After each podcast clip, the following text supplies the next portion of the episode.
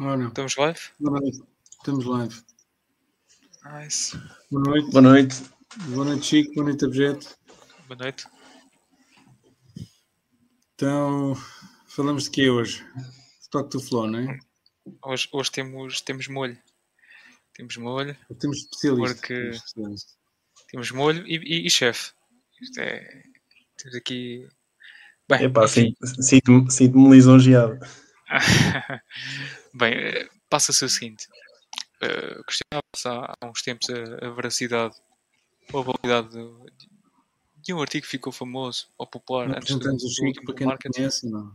Ah, o Chico já é da casa. O Chico já é da casa. Mas, eh, então, Chico, olha, apresenta-te então. Já não é a então. primeira, nem a primeira nem a segunda vez. Por acaso, sim, acho que é a terceira. Sim. Já, já é a terceira vez. Então, sou, sou o Chico Francisco. hum, tenho, comecei o meu percurso em Bitcoin, digamos assim, em 2020, ou seja, faço parte aqui da última, da última geração, aqui do último halving. Como toda a gente, vim pela, pela valorização, não é? É sempre aquela questão de, de investimento e tal. E está a subir muito. Eu também, também quero uma parte destes ganhos, o que é que está aqui a acontecer?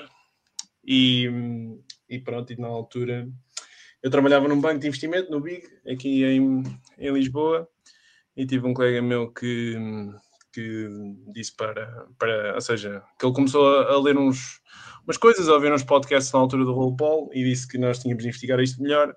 Depois hum, comprei o Bitcoin Standard e na passagem lá da guerra que, que, que ele explica lá como, como a situação seria completamente diferente se, se os Estados não, não se pudessem financiar através da, da máquina impressora, não é?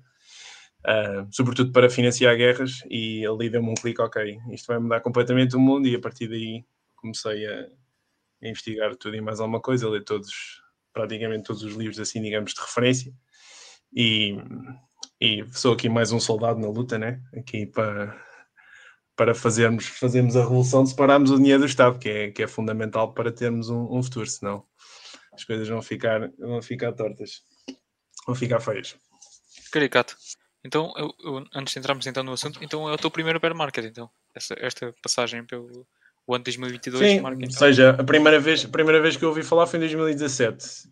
Um, lembro na altura de, de assistir para o Crash e olhar para aquilo e ter assim um feeling, pá, eu tenho a certeza que isto vai subir, mas na altura um gajo estava a começar a trabalhar, ainda não tinha poupanças, ainda estava a dar aquele, aquele digamos, kickstart à, à questão da, da carreira profissional, etc. Mas, mas sim, ou seja, só depois quando investiguei o assunto aqui no último, no último bull market é que, é que percebi o que é que é Bitcoin, não é? Porque esse, é- esse, é- esse é o grande problema, particularmente para pessoas com, com o meu background, ou seja, também esqueci de dizer, eu sou, sou da área de economia, fiz agora mestrado em finanças, ou seja, a forma como, como nos apresentam o, o mundo hum, eh, não faz com que seja muito difícil nós percebermos a proposta de valor de Bitcoin. Ou seja, é preciso colocar em causa as coisas que nós aprendemos e é, é preciso engolir um saco, um, um sapo muito grande para, para perceber a, a proposta de valor de, de Bitcoin. Mas felizmente filo e, e, agora, e agora estou, estou aqui. Ok. E Já estás agora, aqui muito bem. Como é, como é que. Estás aqui muito bem, exatamente. Diz, diz. Como é, como é, como é que agora olhas para, para esta passagem do, do bear market? Como é que é passar este bear market? Convicção. Sim, já vi, já vi alguns status que é, foi o bear market mais doloroso, não? Se, se não estou em engano. Quebrou, quebrou Aqui em termos de em termos de, ou seja, número de, de dias no negativo face ao, ao, ao máximo, ou seja, ao all-time high, acho que é o, o bear market mais longo, está a ser o bear market mais longo. Mas, mas não, tem sido uma experiência tranquila, porque lá está, para quem, para quem percebe o que é que está, o que é que está por trás, hum, lá está. Eu não, eu não sinto que, que, que esteja a correr risco. Eu sei que isto é estranho dizer, não é? Particularmente para as pessoas que. Eu calhar, acho que a, a- a- a frase até é que- para quem percebe o que é que está em risco. Exato, ou seja, eu, é, que- a questão é que um gajo estar, hum, não pode estar 100% em, em Bitcoin, não é? Mas estar eh, com o máximo possível, não é? É a única forma de um gajo não só estar, ter essa tranquilidade financeira, como também ter uma tranquilidade, digamos assim, emocional com, com, connosco próprios, porque eu, eu pessoalmente, presumo que seja com vocês, eu não sou capaz de ter mais um euro daquilo que seja estritamente necessário na minha conta bancária, porque sei que uh, estou a continuar a alimentar as, as coisas como, como estão neste momento, não é? E a verdade é que sempre nós compramos um Satoshi, nós estamos a, a dar um tiro na estrutura económica, na estrutura financeira atual e, e enfraquecemos esse, esse sistema económico que nós temos nos dias de hoje. E claro que isso depois acumulando, esperamos que um dia este novo sistema financeiro emer, e agora emerge, não, emerge assim, não, emerge. Estou a pensar em, em inglês para Em inglês, sim, sim. fora. Mas sim, essa, essa é a ideia, não é? Separar o Estado do, do dinheiro. Temos este, este sistema financeiro que é mais justo, onde as regras são iguais para todos e, e temos de, de contribuir ao máximo para prestarmos bem com, com nós próprios. Tão Ok. simples como isso. Bem, quem quiser saber Por mais isso- sobre o Chico, com certeza tem, tem, já tem episódios na sete e eu também tenho um podcast. Aliás, queres falar sobre o, po- o teu Exato, podcast exato. antes de... Eu ia, ia, ia pegar por aí, que era o Chico também já, já, já está na, na luta, já de outra forma, na mesma, da mesma forma que nós, eh, e tem um podcast, eh, se calhar mais virado para a economia, não é? Sim, ou seja, aquilo é um podcast. Ou seja, a ideia é falarmos de economia, de mercados, assim de uma forma mais descontraída, mandar sempre ali umas postas de pescada, às vezes dizer aqui algumas verdades que, que custam ouvir, e depois fazer sempre aqui um bocadinho de vá, publicidade à- à questão, à proposta de valor de Bitcoin, vá. Mas sempre de uma forma cautelosa, porque é sempre aquela questão, e acho que nesse enquadramento acho que para chegarmos às, às pessoas, digamos, aos non-coiners, né, às pessoas ditas normais, nós não podemos chegar ao pé delas e dizer: epá, Bitcoin vai mudar o mundo, isto compra, compra aí uns, um, uns satoshis, meu, começa, a- começa a comprar todos os dias e, e vamos embora. Não, não pode ser assim, ou seja, tens de. é, acho também já, não sei se tenho a ideia de falar com isto com alguém num podcast, não sei se foi com vocês.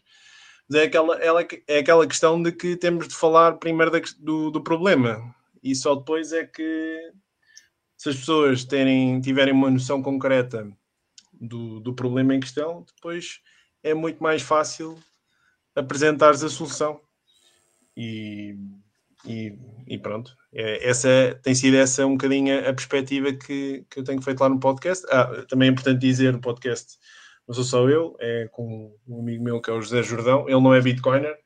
Eu também quis trazer uma pessoa, digamos, com um background diferente, também para trazer um bocadinho de, de discussão mais, uma discussão mais rica nesse, nesse sentido.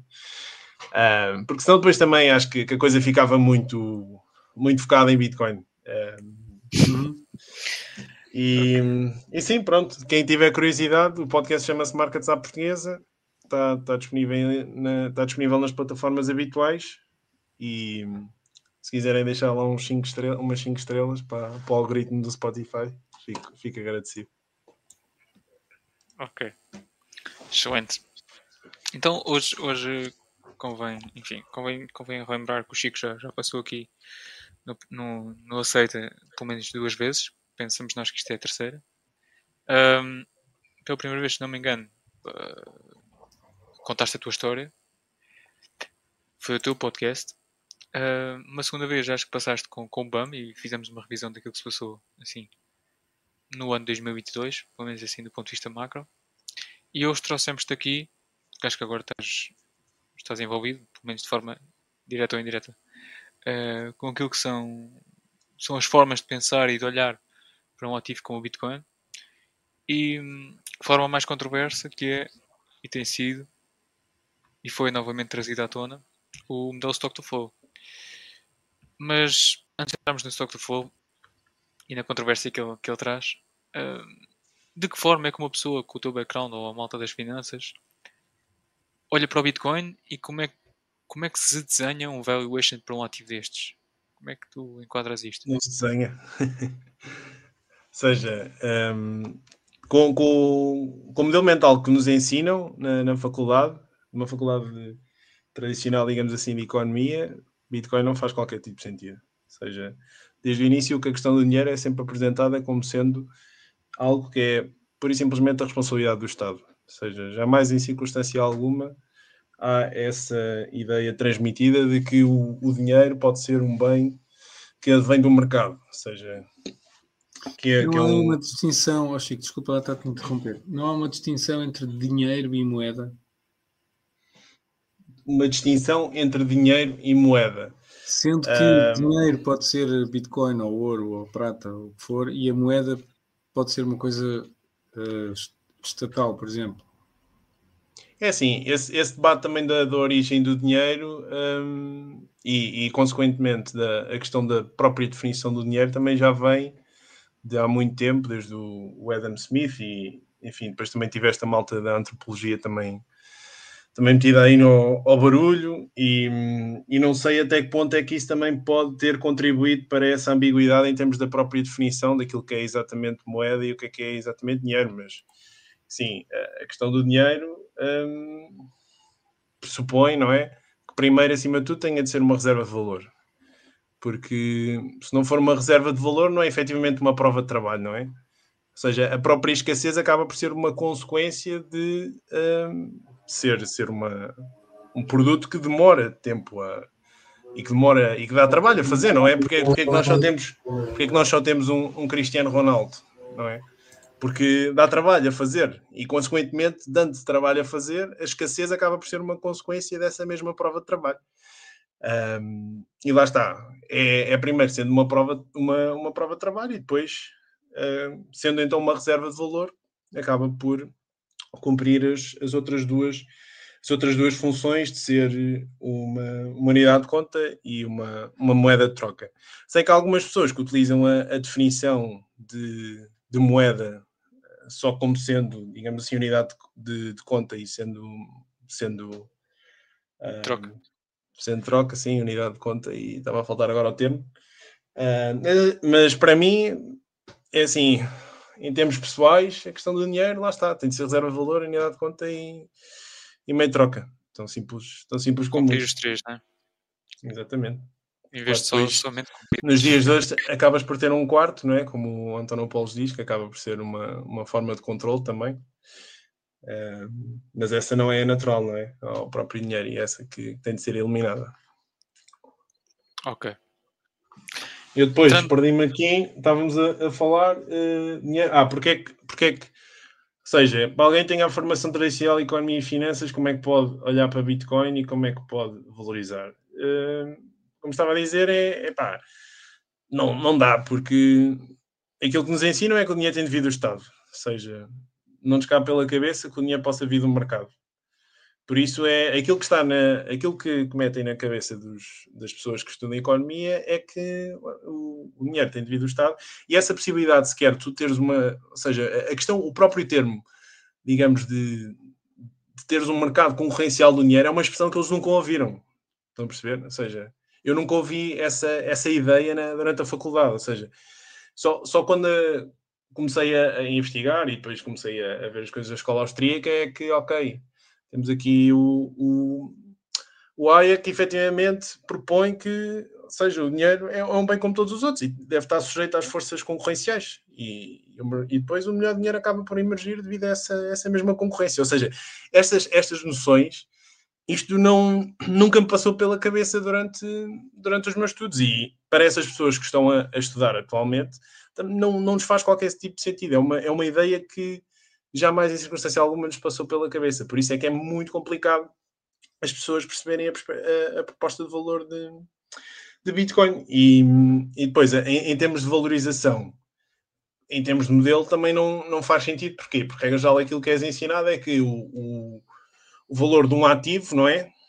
Um, depende dos, dos cash flows que ele gera. Ou seja, uma ação, tecnicamente, enfim, assumindo setéribos páreos, ou seja, assumindo tudo o resto constante, se uma ação paga 10 dólares em dividendos, se tu tens uma ação que paga 5, assumindo tudo o resto constante, não é? As mesmas empresas com as mesmas características, a empresa que passa, paga 10 dólares é mais valiosa quando, quando falas de, de, Bitcoin, estás a falar de um ativo que não tem cash flow. E então, de onde é que pode ver a valorização? Não, não existe. Mas lá está, a questão está no, no, no modelo mental que, que é utilizado para analisar Bitcoin, que é a questão de olhar para Bitcoin como um investimento, quando Bitcoin não é um investimento. Bitcoin é uma moeda que está a concorrer com as outras moedas, como, como dinheiro na economia, e efetivamente também como, como reserva de valor eh, contra, contra as, as, as, variedíssimas classes de ativos. Ou seja, é, é, é algo que não, não te é ensinado, não é? Na, digamos, na, na, nas universidades, na, no mainstream. Este, este modelo mental. Isso introduz-nos a, a, um dos primeiros, um dos pioneiros mental models para compreender então este ativo, que é o Bitcoin, que foi introduzido, se não, se não, se não me engano, alguém me corrija, que foi pelo em 2018, finais de 2018, penso, penso eu, pelo Vijay Boapatia, certo? Do, quando, ele, quando ele comenta, ou quando ele lançou o livro do, do Bullish Case for Bitcoin. Mas é caricato mencionar que anteriormente, pá, o primeiro, primeiro, primeira pessoa talvez a desenhar um valuation para um ativo como Bitcoin, talvez tenha sido mesmo o Alfini, certo? que o Tiago consegue Sim. buscar uma memória quando ele, já em mensagens, ou em troca de mensagens lá no, no Bitcoin Talk, ou, uh, assumia ou propunha um, um total market cap para, para um ativo como Bitcoin, né? uh, que desempenharia, no, enfim, num futuro, uh, o papel de reserva de valor. Eu lá já, já mandava 10 milhões por 10 milhões por unidade. Por unidade. em que? 2010, 2011? Enfim. 11, acho eu. Ah, enfim, é, é um gênio. Mas queres, queres comentar então este, este passando aqui pelo, pelo primeiro que foi? O primeiro e o segundo? que talvez tenham sido os valuations. O mental não, eu acho, eu já vi. Eu tenho a ideia de já ter lido esse, esse tweet, já ter visto isso, isso alguns no, no Twitter. Eu acho que a, que a, base dele é que, ok, nós agora lançamos, entre aspas, este, este vírus, não é? E isto agora, o gênio já é, é como o Aladdin, não é? é? Aquela expressão, o gênio já saiu da. Como é que é? Ajudem-me aqui. Sim, já saiu da, exatamente da lamparina e já não pode voltar, já não pode voltar eh, para, para dentro. E como tal, isto agora ou, ou continua e faz o seu, o seu, a sua trajetória de crescimento, ou efetivamente vai para zero. Que ele acho também uma fala disso no tweet. Sim, sim, uma opção, opção binária. binária. Ou, isto, ou isto acontece ou não acontece. E, e acontecer naturalmente que Bitcoin torna-se moeda de reserva mundial e, e como tal não sei o que, é que, o que é que ele pensou para chegar a esse valor de 10 milhões, mas acredito que ele, que ele tenha tirado assim um valor assim um bocado ao calhas. Não, não acredito que ele tenha. Não, não, não, ele, ele envolveu cálculos nisso, tinha a ver ah, foi? com a quantidade de, de okay. Estou enganado então. quantidade de assets ou de dinheiro no, no, eh, na economia global e dividir isso, acho que foi uma porcentagem e dava mais ou menos 10 milhões. Mas não foi esse, não foi, ele não tirou isso da cartola. ok. E agora, em relação àquilo que estavas a dizer, como é que tu vês eh, as declarações do, do Kennedy uh, de querer uh, fazer o dólar ser backed by Epá, se isso, se isso acontecer. Ele estava a falar numa, numa cena tipo 1%. Não, mas a questão é que mesmo 1% da dívida americana. Exato, é um... exato. E mandar as deals em, em, em e não, não é uh, unicamente em Bitcoin, seria ouro, prata, etc, etc, platina e Bitcoin. Uh, mas como é que vês esse. Um... Não, eu acho que isso é, é um bocado a, a tese do, do indivíduo soberano, não é? Do livro 97, ou seja, isto depois os Estados vão ver que, que os Bitcoiners é, é quem, quem puxa capital, quem tem, quem tem capital, quem, quem faz, quem faz uh, vá, uh, pôr as coisas, andar, andar com as coisas para a frente, digamos assim, e como tal acabam por ser do interesse dos Estados atrair esse tipo de, de indivíduos, esse tipo de, de economia, digamos assim, relacionada com, com, com Bitcoin. E como tal, uh, ele está a fazer aqui um bocado esse, esse, mesmo, esse mesmo papel, ou seja, isto, o jogo, não é? Está, tá, em termos de teoria de jogos, em termos de game theory, que acho também é uma coisa muito interessante para aprofundar para quem ainda não teve a oportunidade, porque realmente o Nakamoto, o gajo é um gênio, porque ele, o, eu acho que o verdadeiro milagre é mesmo ele ter conseguido, uh, ou seja, colocar as, escrever as regras do jogo de forma que até estas pessoas têm mais a perder, não é? Com, com a hiperbitcoinização, neste caso, sobretudo políticos, Estados e, e, bancos e banqueiros centrais, até estas pessoas acabam por ter um incentivo em jogar pelo seguro e, e fazer parte do jogo, ou seja, e ter pelo menos uma pequena alocação. Um, e, acho, e acho que é isso que, que, vai, que, vai, que vai acontecer daqui para a frente. É isso que o Kennedy está a fazer. E, e claro que se se isso for para a frente, acho que ele está com os resultados nas sondagens até ao momento. E se ele for eleito, epa, mega, hiper mega bullish. Mas, mas sim, não sei, não sei quanto, em termos aqui de, de, números, quanto é que esse 1%, mas mesmo que seja uma fração de 1%, pá, isso tenho a certeza que será muitas vezes superior à marca de cap Bitcoin neste momento. E é preciso sim, também salientar. Mas estão com 130 uh, uh, bilhões de, de, de, dívida. Sim. E é, é, preciso também salientar, e acho que as pessoas esquecem-se deste, deste ponto, nestes modelos, que é, tu não podes simplesmente pegar na, na capitalização bolsista destas classes de ativos e somá-la à capitalização, uh, não é bolsista, mas à capitalização de Bitcoin neste momento, porque o preço é sempre definido na margem, não é? E é preciso uh, perceber que grande parte de Bitcoin que está uh, armazenada, não é? Neste momento, pelos, pelos hodlers, eu não tenho nada que perdi num acidente de barco, não sei como é que é de vocês, mas esses, esses, esses hodlers que estão, que estão carregados não estão dispostos a vender aqui ao, ao, preço, ao preço de hoje, ou seja, vão, o preço vai ter de subir muito, e quando digo muito, é mesmo muito, não é? Para essas pessoas estarem sequer um, a considerar vender uma pequena porção, se calhar, do seu stack. E, ou seja, por isso é que isto é. Lá está, é a questão da, da teoria de jogos e, e depois é, é, aquela, é aquela questão de que o preço sobe, depois atrai mais, mais gente, não é? Depois essas pessoas também fazem o trabalho de casa profundo, percebem a proposta de valor. Depois tens mais hodlers, não é? Tens mais pessoas uh, a, a, basicamente a stackar, não é?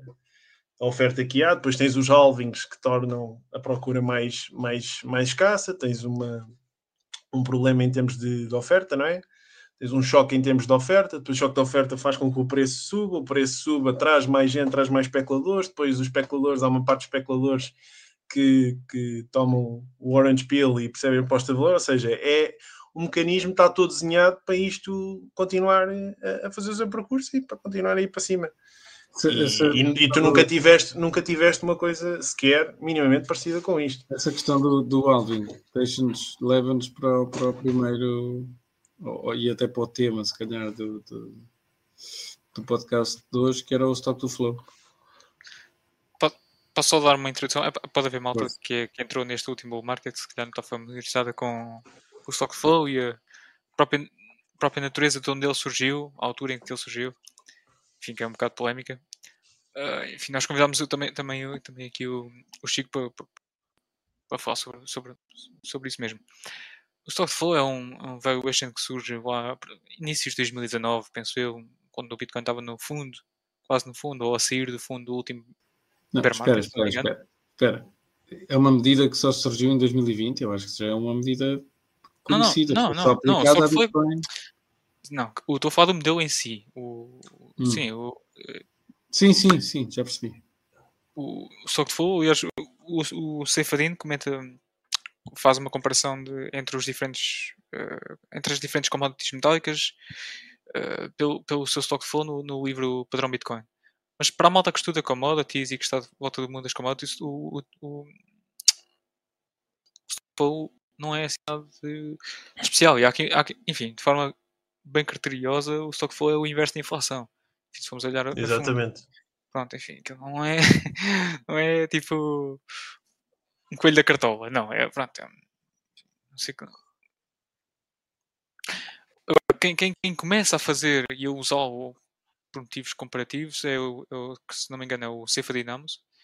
E inspirado no livro Padrão Bitcoin, o, o, o dono, o Plan B, que é o dono do artigo Stock Flow, inspirado no, no, no livro do Cefadin, propõe um modelo para, para, para, para, desenhar um valuation para o Bitcoin, que é o Stock Flow, que surge, na, na altura polémica, quando o Bitcoin estava nos 4 mil dólares, no, no fundo do último bear market, ou seja, em 2018, 2019. E, se não me engano, o Plan B estava a passar pela fase dele de Orange uh, leu o livro do Cefadin, olhou ali para, para, a relação entre market cap e stock flow dos diferentes, dos diferentes ativos, neste caso o ouro, a prata, uh, e pensou em desenhar. Pronto, enfim, se calhar aqui deixo o Chico falar, mas uh, está, o artigo tornou-se de tal forma popular à entrada no, no, último bull market, principalmente ali na altura de 2020, 2019, 2020, o PNB começou a ser chamado para todo e qualquer podcast, Bitcoiner, para falar sobre o artigo, para, enfim, para tornar as, as, suas, as suas o seu texto palavra e explicar às pessoas enfim, o que é que ele tinha desenhado ali, planeado ali. E, pá, e o artigo, o modelo já, já apontava para valores estrato, estratosféricos que não, que não, paravam de subir à medida que, que fosse à frente. E houve sempre malta a criticar o artigo e, e o modelo em si, malta até do, do, da área onde, onde o Chico talvez se encontra. E sempre houve outra, outra malta que não estava tão preocupada com o preço, mas, mas sim com uma tentativa de visualizar ou dar a compreender uh, aquilo que é um aspecto mais técnico do Bitcoin, que são os halvings e o impacto que estes têm no, no preço. E, lá está, sempre, sempre houver os dois lados de uma moeda, um, um uh, a pegarem no artigo mais para tentar mostrar às pessoas uh, o impacto que o halving tem, e, e outro, o, outras que sempre olharam aquilo mais do lado das finanças que criticaram, criticavam, criticavam a validade do, do próprio artigo. Mas eu, eu, aqui vou tentar passar a palavra ao Chico, que ele pode, enfim, ter mais conhecimento nessa área e acho que, enfim, com as palavras dele é mais fácil de entender. Então, o que está por trás do, do, do modelo stock to flow e o porquê dele está, estar certo ou errado e aqui ouvir a opinião dele. É? Já agora, só, só para ter uma ideia, vocês estavam cá, qual é que foi a, a reação? Então estás a, estás a dizer que foi ambígua. Houve gente que, quando aquilo saiu, quando aquilo foi publicado, assim, houve malta que achou muita piada, houve malta que disse que aquilo era uma farsa. Eu vou ser sincero, eu, na altura estava a passar. Enfim, Tiago, queres comentar, queres comentar tu primeiro, que estás cá há mais tempo? Ou estás mutado? Estás mutado? Sim, sim. Epá, não sei. Eh, foi, caiu tipo. Uh, aquilo que estavas a dizer sobre os, sobre os alvinhos, o modelo tem, algum, tem alguma lógica pela, pela lei da oferta e da procura. Penso eu, não é? Penso eu. Mantendo, imaginando que a procura se mantém, se tu reduzes a, a, a oferta para metade, é normal que haja um choque uh, uh, no preço. Mas sim, sim, havia, sempre houve, eh, eu, por aquilo que eu percebi, o, o Plano B uh, é, é um, um, data.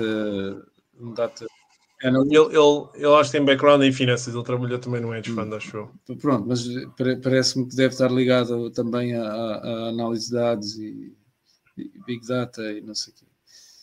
E, hum, Pai, lá deve ter visto alguma relação, não sei, mas, mas, mas sim, uh, uh, houve, houve, não vou dizer que foi 50% ou, ou que, fosse ambígua.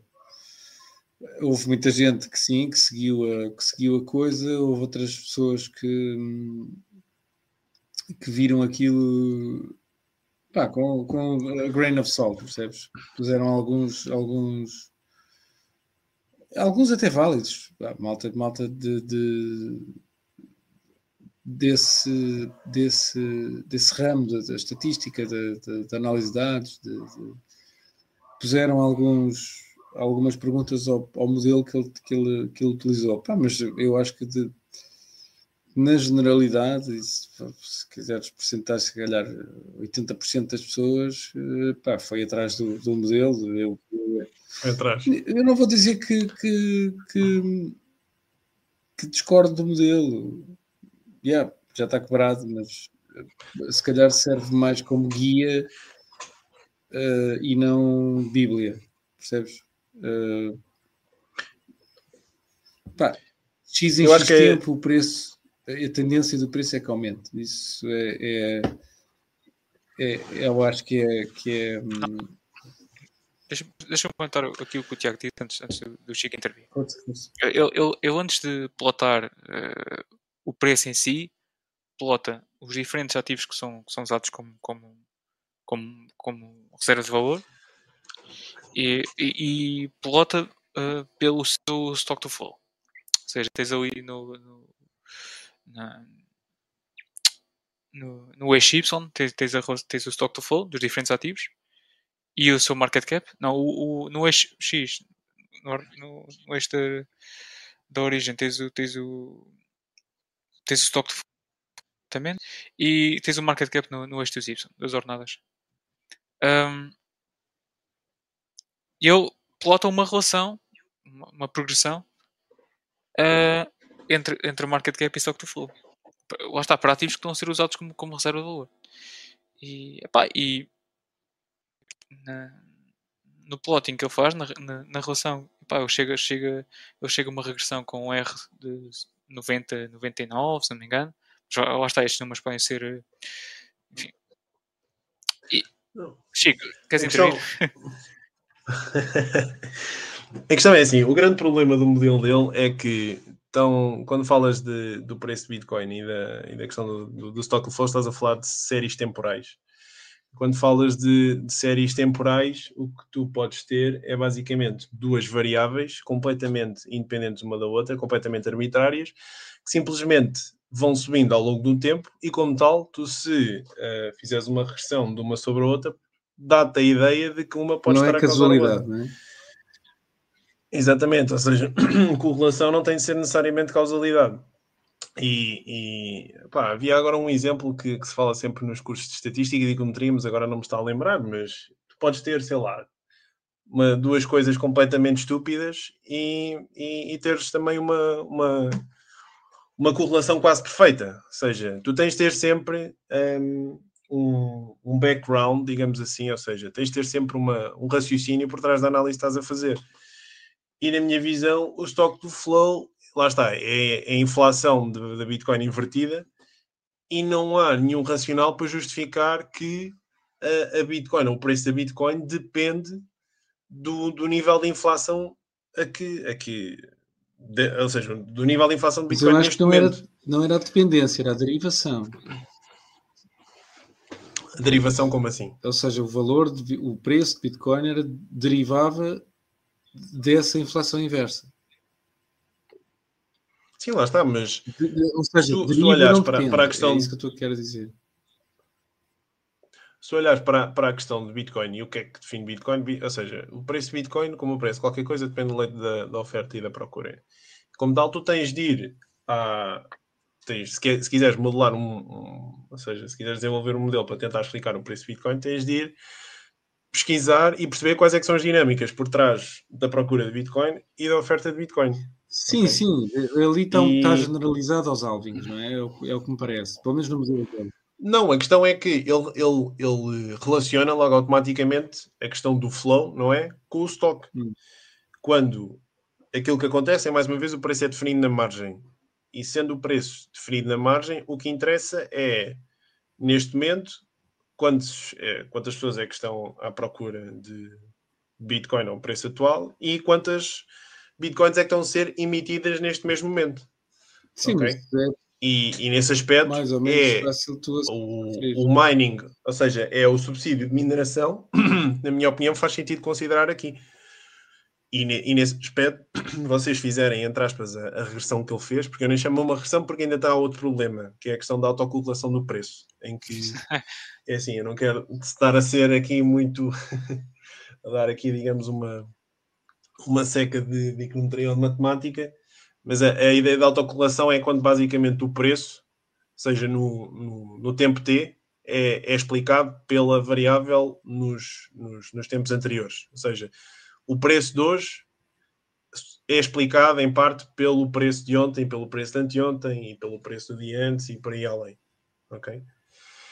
E o que pode acontecer é que ele, como no, no modelo ele não considera esse efeito, ele acaba por estar, a, digamos, a, a maximizar o, o, a potencial digamos, relação que ele está a tentar estudar Sim, mas modelo. aquilo que eu tirei do modelo e aquilo que, eu tirei, que eu tiro dali é que tem, está mesmo relacionado com os alvings e com a oferta e procura, que é, tu consegues, tu consegues aferir, entre aspas, eh, mais ou menos, a procura, porque os, os bitcoins, eh, o bitcoin minerado uh, por dia, vamos fazer isto por dia, o, o bitcoin minerado por dia é consumido pelo, pelo mercado, certo?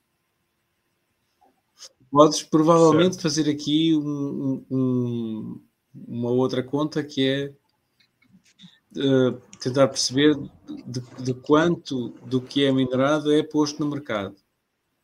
Que essa é outra história. Eu não sei se é possível saber isto. Provavelmente sim.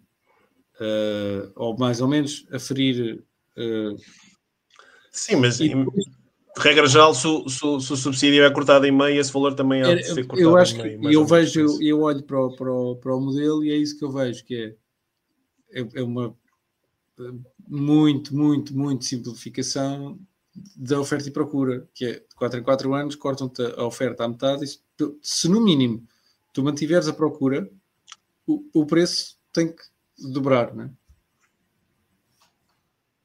Mas o, o, problema é que ele, ele nem sequer considera a questão da, da procura. Aliás, eu já vi gente a defender que, que, que, que ele modela, uh, modela, que ele acaba por modelar a, a procura também, porque assume que, que, a procura é uma função, digamos assim, do stock to flow. Ou seja, à medida que o stock to flow vai aumentando, as pessoas, entre aspas, procuram mais Bitcoin. Mas isso é, não faz sentido. Nós estamos a comprar Bitcoin e vemos proposta de valor em Bitcoin porque sabemos não, que aí, o stock to flow vai tender para infinito.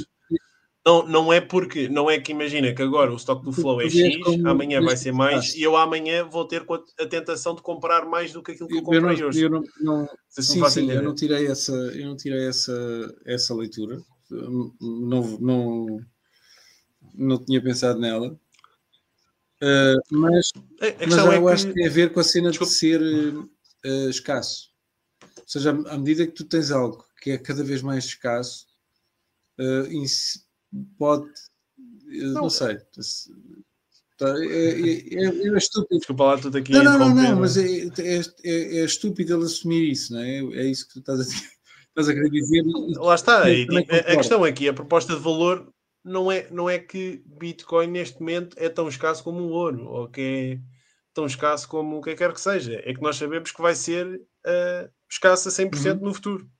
E é por isso que nós estamos a acumular ah, E mais uma tu... vez, não é por ele ser menos escasso de acordo com o stock do flow, mas isto, é, eu acho que não há ninguém neste momento a acumular SAT uh, por causa que, ok, é escasso, é, é, tão escasso como o ouro, e daqui a 4 anos, quando estivermos no próximo ciclo, vai dobrar, digamos assim, aquilo que está a comprar, porque o stock do flow é o dobro. Eu acho que não há ninguém a fazer isso, e ninguém pensa dessa forma. E é assim, eu, eu muito honestamente também fico um bocado confuso porque eu já vi também várias explicações do stock do flow, ou seja, há pessoas que já, que já me vieram com esta argumentação, que acho que na minha opinião é ridícula, e já houve pessoas que disseram, uh, disseram que não, disseram outras coisas, ou seja, isto depois também acaba por haver muita ambiguidade na própria interpretação, mas sim, na minha, na minha opinião, ou seja, ele foca-se apenas numa, na, na questão da, da oferta. E, mas é, é inflação invertida. A inflação invertida não tem nada a ver com a dinâmica, quer da oferta, quer com a dinâmica da, da procura. Então, mas... Aquilo, na minha opinião, que, que faz sentido fazer é, é uh, o subsídio de mineração, sem dúvida alguma, que está, que está correlacionado, porque mais uma vez o preço é definido na margem e tu tens uma determinada procura neste momento. E se a oferta emitida é cortada para metade, claro que isso vai ter um, um impacto no preço. Ok? Tão simples simples como, como, ou seja, é a lei da procura e da oferta. Acho que ninguém põe, põe em causa isso. A questão depois é como é que tu acabas por eh, modelar o lado da, da procura. E, pá, e nesse aspecto, acho que não há Sim. assim nada que tu possas agarrar. Acho que é, é, aquela questão clássica que o Talento também fala, que isto é andar a, a tentar desenvolver modelos Sim. quando não, não, não consegues fazer essa simplificação da realidade. Ou seja, não, não, faz, não faz sentido. Eu tenho, eu tenho duas perguntas, Chico. Peço desculpa. Eu tenho duas perguntas. Uh, a primeira é, então, e a relação stock to e market cap? E a segunda é, acho, acho que o stock deu em si dá mais às pessoas uma visualização daquilo que é a latência na resposta da procura ao choque de oferta. Porque, o, o obviamente que o choque de oferta é sentido, não é, não, tem, não, não é sentido de forma imediata, né? nós sabemos que ele aconteceu no halving, mas o dele mostra ou deixa, enfim, no, no papel, relatado, a latência ou a demora na resposta da, da, da procura. Entendes? E daí, daí o choque da oferta não ter uma implicação direta no, no preço, ou uh, não haver uma reflexão direta no preço logo no dia a seguir. Não, há uma latência, há um. Certo, pode, ser, há um lag, sim, há um lag, sim. Eu agora na, na tese eu estou, eu tive de desenvolver uma, entre aspas, não é bem uma, uma variável, mas tive basicamente tentar replicar essas dinâmicas do, do halving. E, e lá está, tu, tu tens um, um, impacto, pode não ser, pode não ser, e não é direto, não é? Porque o que acontece é que tens a procura e a oferta mais ou menos equilibradas né? no preço do, no, na altura do choque. O choque acontece e depois o que acontece é que uh, tu tens a oferta disponível e tu se calhar tinhas, vamos pôr, vou tirar aqui uns números para, para o ar, mas tu tinhas se calhar 200 de procura que tinham os 200 de oferta e depois os 200 de oferta passam para 100. Ou seja, e depois tu tens um déficit de, de 100, não é? E isso vai acumulando todos os dias e depois vai chegar a um ponto em que a malta que vai comprar vai perceber que não há muito para, para comprar e depois vão, o preço vai, vai disparar. Um, então e a relação, e a relação mas... flow? Queres comentar? Não, é assim, eh, eu acho que em termos de oferta faz sentido também tu tentares modular o chamado illiquid supply. E nesse sentido, o Rational Root, que é um gajo também dos Analytics, o gajo já, já, já fez, já propôs um, um, modelo também, o chamado Hodl Model, não sei se vocês também já viram isso. Um, porque realmente o que acontece é tu tens o choque, não é, da oferta, tens o choque da oferta, passado um tempo, preço sobe, preço sobe traz mais especuladores, mas também o preço vai, acaba por subir a um ponto em que tu tens os, os hodlers, não é, quem acumulou no ciclo anterior ou anteriormente, um, a estar dispostos a vender uma parte, não é, a esse preço superior, ou seja, isto também é interessante modelar. E podes argumentar que está correlacionado também com, com, com, a quantidade de moedas mineradas até então. Mas a questão é que não é uma relação direta. E esse é que é o, o problema. No, aliás, há vários problemas uh, no, no, modelo. Não, não só a questão econométrica, como vos disse, a questão da autocalculação do preço, como também a, o racional por trás não faz, não faz sentido. Ou seja, o que ele está ali a pôr são duas variáveis uh, que, que, estão a, a, ir para cima ao longo do tempo e, e chega à conclusão como explica a outra. Mas se vocês, por exemplo, se puserem também o, o, a oferta total, não é? De Bitcoin, ela também está a subir. Se, se fizerem uma regressão disso no preço, também vão ter um modelo espetacular. Aliás, melhor até que o do stock do Flow, mas não faz sentido, não é? Oferta, oferta aumentar e preço subir, não faz sentido. Isso não faz match com a realidade.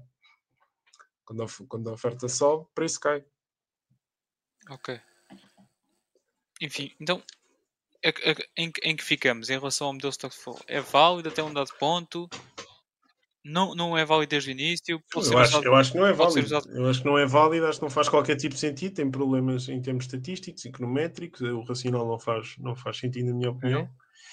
E, mas isto não invalida, claro que, que o Alvin tem, tem um impacto no preço, não é? Isso, isso é óbvio. Ou seja, Alvin tem choque de oferta, choque de oferta, preço para cima, preço para cima, trazes trazes novas, novas pessoas para o mercado e depois esse, com, com essa nova apreciação de preço trazes mais pessoas no coiners que estudam o assunto percebem a proposta de valor e depois vais ter uma maior oferta também para o próximo ciclo, não é?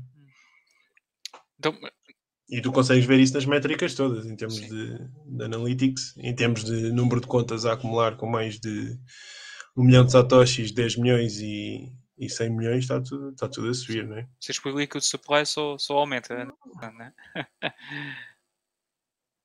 O quê? Desculpa? O, a porcentagem do supply não líquido só aumenta ano após ano. Né?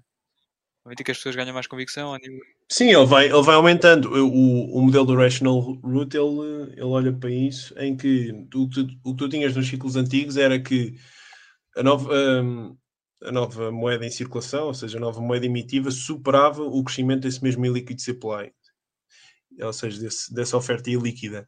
E no halving 2020, essa dinâmica inverteu-se na medida em que tu, agora, nesta altura, tens um, um ritmo maior de, de, crescimento dessa mesma oferta ilíquida uh, face ao crescimento da, da nova oferta. Ou seja, tiveste aqui um ponto de inflexão que que teoricamente o que ele falou é que isto deveria levar a um, um potencial bull market mais expressivo, mas acabou por não acontecer, não é? Comparativamente ao, ao de 2017, se olhares em termos percentuais, acabou por não ser o caso. Não sei se. Enfim, depois podemos especular o que é que foi e o que é que não foi. Foi atípico. Mas acho que para concluir, o que é, o que é fundamental as pessoas perceberem é que Alvin vai, o Alvin naturalmente vai puxar o preço para cima. E depois cabe a cada um, uh, enfim, fazer o que, o que bem desejar. Uh, então... Já sabem, o eh, importante é, é rodelar e não, e não vender aí aos, aos gajos da BlackRock ou, ao Robert Kenneth Jr. ou quem quer que Então, seja. tu tocaste, Isto a liberdade, a liberdade não tem preço. tu tocaste naquele, no, mencionaste ponto de inflexão em 2020. O que é que achas que se deve a este ponto de inflexão então? Era como estava a dizer, ou seja, até à altura o, Ah, sim, mas do ponto de vista macro, a nova que moeda existe que assim- entrou em circulação. Sim, isso é, sim, Ah, em termos sim, macro. achas que existe um- algum motivo para este ponto de inflexão? O quê? O potencial para, para o próximo alving ser mais do ponto de vista quantitativo, obviamente que que tu- a primeira resposta que tu deste serve e é, não podes dar outro tipo de resposta. né? Enfim, há uma parte do supply que está, que está a ser emitido, eh, que está a ser consumida a uma maior velocidade do que anteriormente. Pronto, e daí é, é daí que se deve o ponto de inflexão. Mas do ponto de vista macro, achas que há assim uma justificação? Enfim, achas que houve uma mudança de narrativa que Sim, a acompanhou também o justificação- ponto de inflexão? Ou, ou- É assim, a justificação hum, para teres uma, uma potencial justificação para teres um bull market mais agressivo, acho que será pela componente de teres uma inversão em termos de política monetária, que ainda está em cima da mesa, porque lá está, passámos aqui a, a tempestade do, do segundo trimestre agora com, com os bancos americanos, mas eles vão apresentar resultados agora na próxima semana e há muita expectativa para saber como é que, como é que, como é que eles estão. E, e a verdade é que as taxas de juros continuam a vir para cima e os, os- naturalmente o balanço dos bancos está continua na miséria, como devem imaginar, continuam com perdas. Já agora, para quem não está contextualizado, o que acontece é que no que diz respeito às obrigações, ou seja, os bancos, regra geral, quando têm, quando têm liquidez e quando, enfim, aliás, não vale a pena entrar em muitos detalhes nesta, nesta vertente, mas quando têm, quando têm liquidez, o, o ativo, digamos assim, de qualidade máxima é a dívida soberana. Seja, porquê? Porque tecnicamente é risk-free, não é? Se houver algum problema, o Banco Central está lá para salvar. E a questão é que tu também podes dar essas, essas mesmas obrigações como colateral para ires buscar liquidez ao Banco Central. Ok? Um, o que é que acontece? Uh, Acaba-se por criar uma, uma procura natural por, por- pelas obrigações soberanas por parte dos bancos.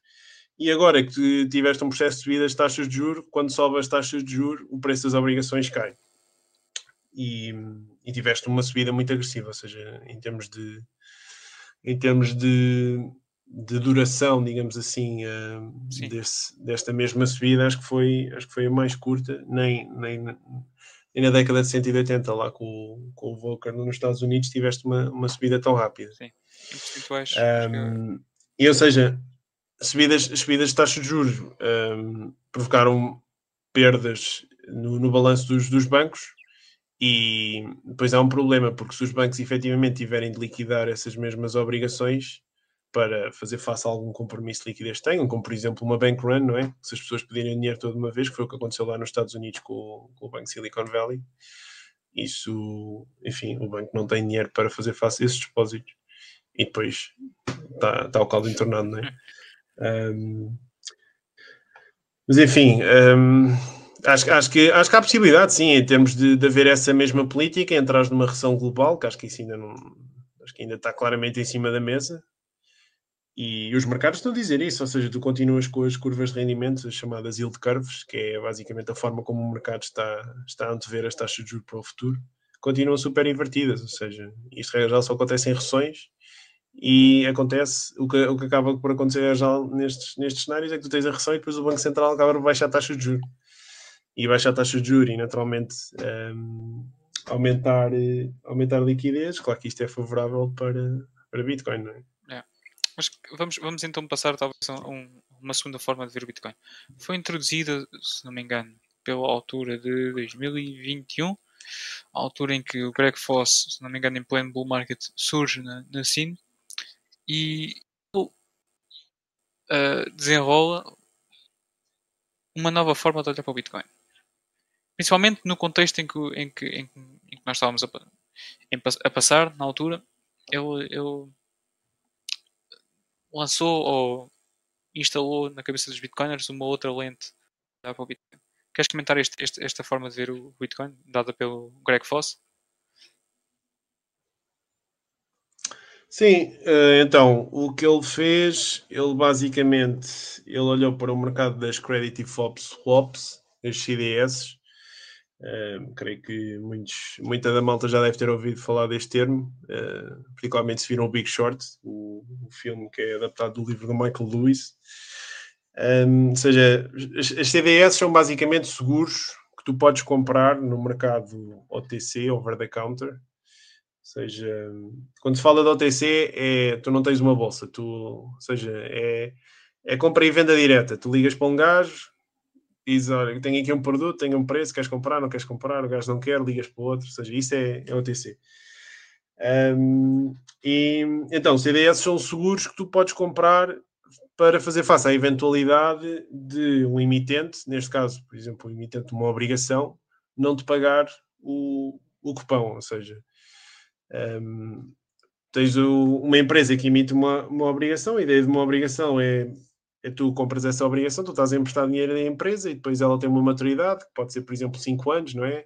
Aqui em Portugal tens muita coisa dos, dos clubes de futebol, e eles todos os anos vão-te pagando um cupão e no final do, da maturidade pagam um último cupão e reembolsam o dinheiro que tu, que tu investiste. A questão é que essa obrigação comporta uma série de riscos, não é? Uh, sobretudo essa questão do, do risco de, de crédito e do, ou seja, do risco de reembolso, neste caso. Um, e tu, para te fazeres face a essa mesma possibilidade, podes comprar este produto uh, a um terceiro, onde esse mesmo terceiro garante que se o emitente dessa obrigação não te pagar o cupão, ele acaba por assumir então esse mesmo pagamento. Ou seja, isto depois acaba por ser uma questão também ligada à, à própria gestão de risco. O problema depois é que se, se, o emitente desse produto também vai à vida uh, e não consegue pagar, que foi o que aconteceu na crise financeira de 2008, 2009, uh, e depois tiveste o efeito cascado. Mas então, hum, uma CDS é então um seguro e tu tens CDS também sobre dívida soberana, apesar de, lá está, no mainstream de finanças e economia, sempre se olhar para estes ativos como sendo risk-free, sem risco, porque é aquela história de dívida, por exemplo, de Portugal ou dos Estados Unidos, ela está apoiada por um Banco Central e, no último dos casos, o Banco Central imprime dinheiro e reembolsa os investidores. Ou seja, não tem não tem, não tem risco na vertente. Claro, depois tens o risco associado Basicamente, à inflação, não é? rouba toda a gente para, para, pagar a dívida, não é? E certo. Mas a, a questão é, uh, apesar de então, como estava a dizer, desses ativos serem considerados uh, risk-free, sem risco, existe um mercado para este tipo de seguros para fazer face à possibilidade dos, dos soberanos, dos países, não fazerem face aos seus compromissos em termos de, dessas mesmas obrigações regra geral, são prímimos muito pequenos, ou seja, não tenho ideia aqui dos números, mas é uma coisa muito pequena, porque lá está, a probabilidade tecnicamente é pequena, mas existe esse mesmo mercado. E o que o Greg Foss fez foi basicamente investigar esse mercado, perceber quanto é que estava a pagar para ter esses mesmos seguros contra as dívidas soberanas dos, dos países. Eu creio que ele fez isso para uma, seja, ele olhou para os países todos do mundo, acho que aquilo foi uma amostra, digamos, dos, dos países de maior relevância, e depois somou esse valor todo, agregou esse valor todo e dividiu pela market cap Bitcoin e chegou, e chegou a um valor. Ou seja, ele assumiu que Bitcoin, sendo um ativo que não tem risco contraparte, acaba por ser um, um, um ativo, uma tecnologia que é superior a esse mesmo CDS para fazer face à eventualidade de teres um, uma bancarrota por parte dos Estados e, e fez essa assumption, esse pressuposto de que então, se essa, se essa energia vá monetária passar toda para Bitcoin, tu terás um determinado preço. E creio que o target dele acho que andava à volta dos 300 mil dólares. Sim, 140 mil, 300 assim. mil, sim. Mas há um. Uma coisa assim, há um pequeno, mas, um pequeno... mas como é que isso funciona uh, naquilo que estavas a dizer? Eu, em vez de comprar o tal CDS. Não, há um uh, problema no, no, Exatamente, ou seja, posso, posso... A, a proposta. Deixa-me só enquadrar aqui, porque acho, acho que faltou meter o, um ponto no, num i que o Chico não, não, não comentou o quê. Uh, normalmente estes contratos são, são, são estabelecidos em dólar, né? né, Chico? Ou são cotados em dólar. E sim, existe sim. um problema em tu compras. está. Uma das consequências, talvez, do calote do Estado americano ou do governo americano suas obrigações, ou em honrar, pronto, lá está a dificuldade em honrar as suas dívidas, pode ter como causa uh, a credibilidade da sua moeda. E o que acontece? Tu, ao fim e ao cabo, Chico, corrige-me se eu estiver enganado, mas estás a comprar um contrato, ou estás a comprar um instrumento, que apesar de estar cotado em dólar, tem como consequência da sua valorização o incumprimento do mesmo contrato. Né? É eu ser pago numa moeda que deixou de valer porque o contrato subiu. Ou valorizou. Chico, queres, queres pontuar este I que aqui falta? O que, tu, o que tu estás a dizer é basicamente o CDS, ou seja, o seguro que estás a comprar está priceado para receberes em dólares, faça uma obrigação que é emitida em moeda Exato. estrangeira. Daí, daí o Bitcoin, É isso que é, dizer? que é um ativo que não, que não é cotado. É capaz, é capaz. É que tu, Eu, eu não, não conheço em detalhe esse, esse- Isso é um mercado que tem muito pouca liquidez, ou seja, é uma coisa que é preciso um ISDA também, né? Coisa não é, assim. digamos.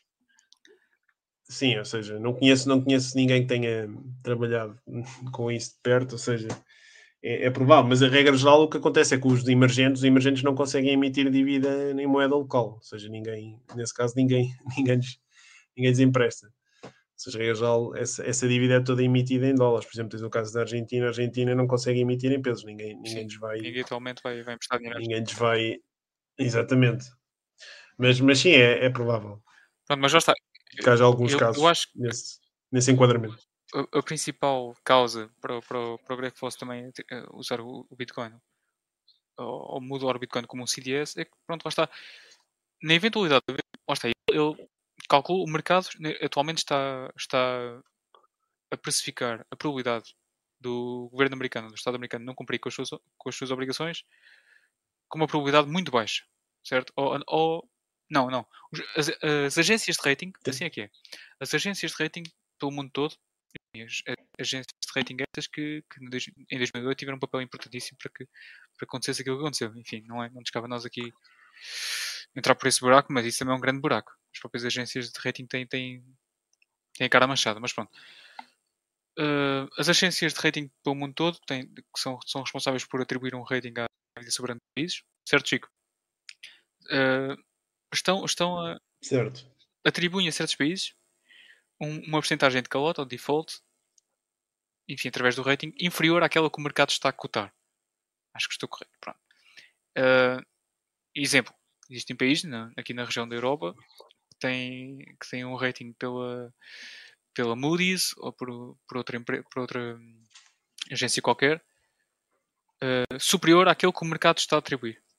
Uh, aqui, pegando no caso de Portugal, de, da Grécia, Espanha, Itália, enfim, pode, lá está, o mercado está a uma coisa, a agência diz outra, e existe aqui uma arbitragem a ser feita, certo? Uh, Aquilo que se pensa, e há- há uma, uma disparidade naquilo que é a informação no mercado, ou que o mercado tem acesso, no que toca à probabilidade, ao cálculo da probabilidade que as pessoas atribuem, o mercado como um todo atribui à, uh, enfim, à probabilidade do, do, do Estado americano dar, dar um calote sobre a dívida. O que acontece? O Estado americano, como, se- como sendo um dos países que ainda tem o poder de emitir a sua própria moeda, então vai haver um calote direto das suas obrigações. Certo? É muito difícil o, o Estado americano não cumprir com as suas obrigações, pelo menos do ponto de vista direto. Estou certo, Chico? Então o calote vem sempre da forma indireta. Nós sabemos de como, através da manipulação da inflação, né? dos números de inflação. Mas queres entrar por aí e, e porque é que tu não vais comprar um seguro ah, contra um incêndio ou incendiário?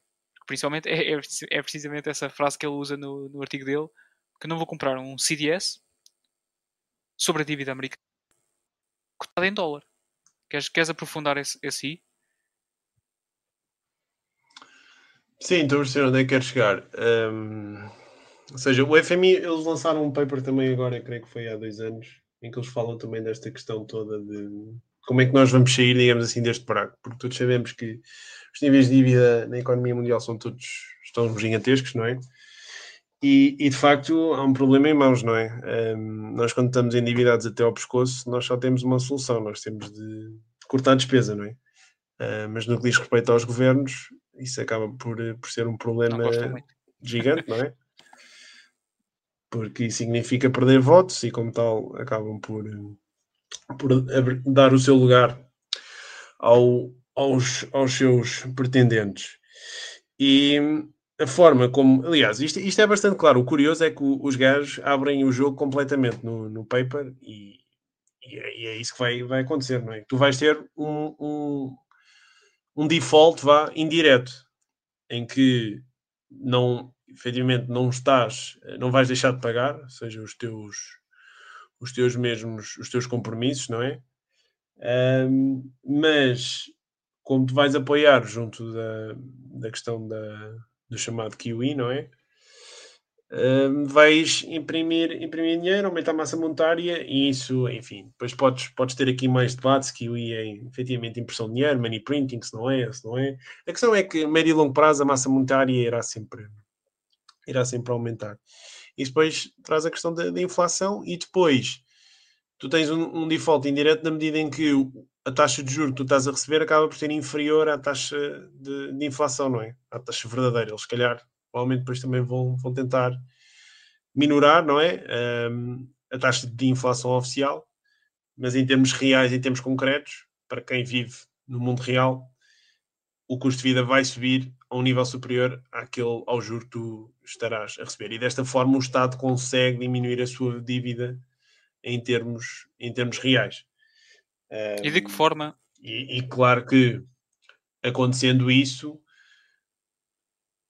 quando, quando falas, o, estavas a falar como é que era do, do Greg Foss que não queria comprar Sim. um CDS porque depois ele ia receber. Sim, estás, a comprar um seguro contra o incêndio da tua casa ou incendiário. Exato, é um ponto.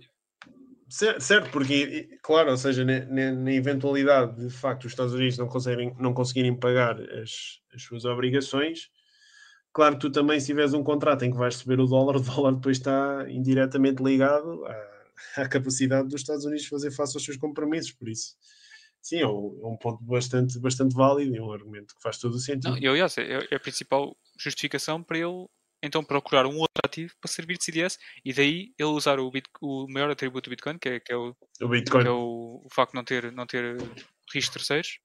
Risco Exatamente. É aí que ele, ele não só enquadra a questão de comprar o, o, seguro, o seguro contra incêndio ou incendiário, mas também atrela a um dos melhores atributos do Bitcoin, que é não haver risco de contraparte, menos se a custódia for feita como deve ser, e aí o risco está somente no, na questão da custódia, né? Um, pá, aí relaciona, ok, temos aqui um ativo pode, pode então servir para a eventualidade neste cenário. Ele atribui uma probabilidade àquele cenário, entende que aquele instrumento que atualmente é, é ofertado no mercado não serve, que é o CDS sobre a dívida soberana americana não serve, procura um outro ativo para desempenhar essa função, esse instrumento, dita então pelas, pelas suas qualidades e atributos que o Bitcoin é o melhor ativo para desempenhar essa função, e então puxa o valuation de, que poderia ser colocado sobre, sobre o CDS para cima do Bitcoin. E daí, daí que surge o número. Concordas comigo? Achas, achas que o mental model em si é, é, Parece que estás mais por dentro do modelo do que eu, objeto. Eu tive umas conversas com o Craig Fosse na altura e acabei por ler. Eu na altura li porque gostei. Eu também li o paper, mas já, já, li, já li aqui há uns tempos ah, eu gosto, gosto, gosto sim, faz, faz todo eu, sentido. gosto, vou ser sincero. Faz, faz todo o sentido. Faz muito mais sentido que o Stock do Flow. Mas não é tão bullish como o Stock do Flow. Ou é? Porque ele depois também coloca ali questões de, de gama e pá, esses, esses, esses, enfim, esses, esses aspectos já não, sou, já não estou tão. Sim, isso. Queres comentar sobre isso? Estás a falar depois de. Queres comentar isso? Sobre... Isso deve ter a ver com, com, com, o valor das, das opções. Sim. Mas é assim, como está a dizer, pelos vistos estás mais a par do, que, do modelo do que eu. Por isso acho que terá de ficar para uma próxima. eu para, para, tenho de reler, reler o, o paper dele. Ok. E depois. Então, ok, e agora. Eu... Logo vem aqui com as coisas mais frescas. Ok, tu estás convidado para ficar uma próxima, não há problema. Então, mas e, passando agora para um mental model que, enfim, que se calhar foi inspirado no, nos, nos anteriores. Um, tem sido o do Michael Saylor e o, e o do Schrödinger Model, se não me engano, o Schrödinger Portfolio, ou Schrödinger, ou Nakamoto Portfolio, Sim. que tem sido discutido pelo Rafael Zaguri, né? é o nome dele, não tenho certeza. Uhum. Queres, queres comentar estas duas visões, tanto a do Michael Saylor como a do Rafael, com, com o Nakamoto Portfolio? Certo, ou seja, eu acho que este é o, é o, o modelo mental que, que faz mais sentido e que é mais claro para toda a gente, ou seja, como dissemos inicialmente aqui quando, quando abrimos aqui a, a conversa, Bitcoin está a competir primeiro contra todas as outras moedas fiduciárias para cumprir esse papel de unidade de conta e também de moeda de troca. E está a competir com as variedíssimas classes de ativos enquanto reserva de valor. E depois, aquilo que, que nós podemos fazer é olhar para, por exemplo, imobiliário e tentarmos estimar, ok, qual é que será a percentagem em termos de, de investidores de imobiliário que o fazem porque sabem que efetivamente se tiverem o dinheiro no banco estão condenados a perder os frutos do seu trabalho.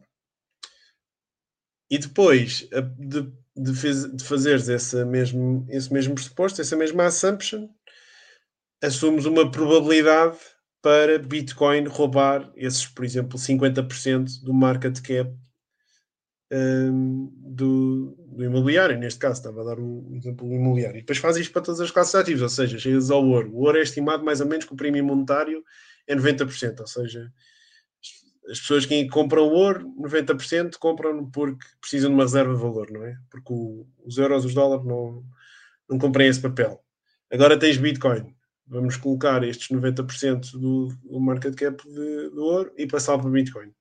Vamos olhar para ações, prêmio monetário. As pessoas que investem, por exemplo, num fundo indexado no S&P 500, que é o que a malta faz toda nos dias de hoje, não é? Tu vais ao Reddit ao, ao subreddit da literacia financeira.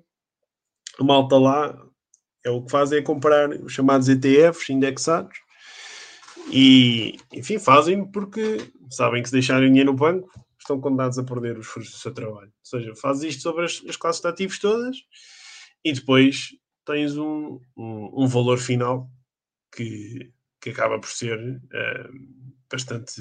Esta análise é bastante interessante de fazer, sabes como?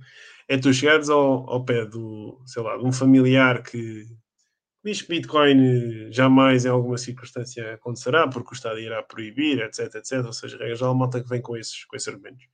E tu, então tu depois perguntas, ok, qual é que é a probabilidade de as pessoas investirem em imobiliário e passarem a investir Bitcoin no futuro? E o gajo atira um número tipo 1%. Depois faz a mesma coisa para o ouro. O gajo atira outro número. E eu tenho 200% de certeza que o target price que reflete essas mesmas visões é pelo menos, pelo menos, no mínimo dos mínimos, umas 5, 6 vezes o, o, o preço atual. de Bitcoin. é, isso, é isso que acontece, sim. Atual. E depois petas isso na cara do gajo e o gajo vai olhar para, para ti, tu vais olhar para ele, vai haver ali um momento estranho de silêncio e depois tu dizes simplesmente que lá está, a razão, a razão está do nosso lado. Tu, tu, próprio não há nenhuma razão, não há nenhuma razão para, para as pessoas não saírem do zero. É simplesmente estúpido. É, em termos de gestão de risco, aliás, só se as pessoas, lá está, se as pessoas quiserem, se as pessoas quiserem ter menos liberdade, se as pessoas quiserem assumir mais risco no portfólio, se as pessoas preferirem passar dificuldades, epá, se, se, se, se essas são as preferências das pessoas, realmente Bitcoin não faz sentido. Agora, se, se as pessoas valorizam liberdade, se realmente estão a passar dificuldades e dá jeito de melhorarem a sua situação financeira, se querem também prevenir o risco de, de teres uma situação mais grave com, com o sistema económico atual, pá, então, saiam do zero, por amor de Deus. Sim, a única posição irracional é 0%, não é? Claro, isto depois eh, é, cabe às preferências de cada um. Claro que há pessoas que têm o privilégio de poder assumir mais risco, um nível de risco maior, não é? Acho que também é assim, eu sou eu estou hiper mega bullish, mas reconheço que uma pessoa que tem compromissos, tem família, não faz sentido tu estares aqui a alocar, Sim. sei lá, mais 50% do teu portfólio, né? Uh, e se calhar já estou a esticar bem a a coisa. Ou seja, isto depois cabe ao, ao, perfil de cada um. Se calhar vai haver gente que vai andar a, atacar especula a, fazer um ataque especulativo, não é? A George Soros, a, a moeda fiduciária, ou seja, pedires emprestado ao banco para comprares, para comprares Bitcoin ou dares a um ativo colateral, dares uma casa como colateral. Já vi malta no Twitter a fazer isso e, enfim, acho que é uma, é uma Aliás, o próprio Michael, o Michael Saylor faz isso. Ele emitiu dívida e emitiu obrigações para comprar Bitcoin, porque estas é as regras do jogo, não é? Do sistema económico atual, quem ganha é, são as pessoas que pedem emprestado e compram ativos escassos que, que, vão preservar valor, não é? Pegam naquilo que, que, sabe que toda a gente sabe que vai tender para zero, vai perder valor e compram coisas que vão preservar valor. Essa é a estratégia de geração de riqueza no sistema, no sistema fiat dos dias de hoje. E isto, naturalmente, é completamente oposto àquilo que deveria ser premiado num sistema capitalista, que era a criação de valor, não é? É tu efetivamente criares valor para, para o mercado. Um, e depois tens o chamado crony capitalismo, crony, né? crony capitalism, que, que em nada se assemelha àquilo que seria verdadeiramente uma economia de, de mercados livres. E isto também irrita plenamente, que é um gajo quando fala com as pessoas, não, as pessoas não conseguem perceber que metade das transações que acontecem na economia são efetivamente monopolizadas por entidades que estão na cama com o Estado e que jamais, em circunstâncias algumas, nós podemos argumentar isto é um sistema capitalista. Pá. Isto tem muito mais a ver com, com um sistema efetivamente comunista, porque o Banco Central acaba por ser uma instituição que, é, que faz uma approach não é, de cima para baixo. É, é, tal e qual como, como a malta queria fixar preço, não é? Só que em vez de fixar os preços das, dos bens essenciais, fixa, fixa bens essenciais, enfim, aquilo que nós fizemos para comer, para sobreviver, né? fixa o preço do dinheiro e a partir daí acaba por, por advir todo o tipo de, de problemas. Certíssimo.